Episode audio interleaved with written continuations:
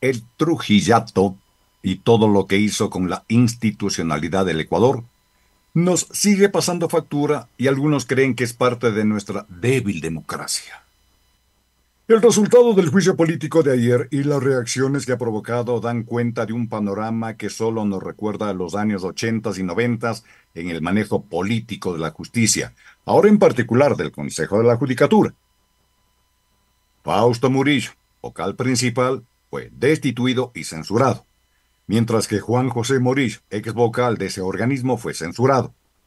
Ambos por el incumplimiento de funciones y no podrán ejercer un cargo público por dos años. La decisión se adoptó con 102 votos a favor, se requerían 92.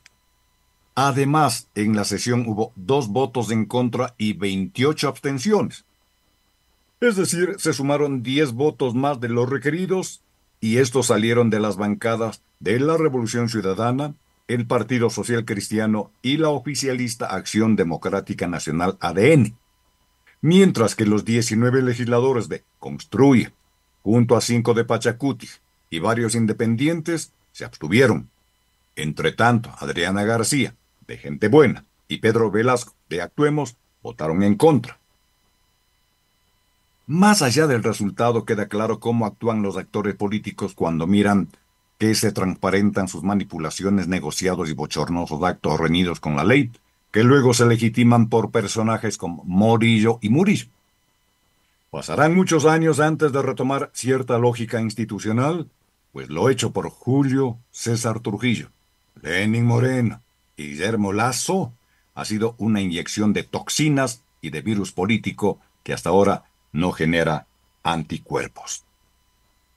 Sin ir más lejos, cuando llegue el juicio político contra la fiscal, o llegue el juicio político contra la fiscal general, volverán a exhibirse todos los sofismas y barbaridades en la mafia mediática, porque esos periodistas y medios que la integran no saben ocultar el feo sistema de perturbación y de putrefacción del que han sacado provecho para sus negocios y para sus fobias. Y punto.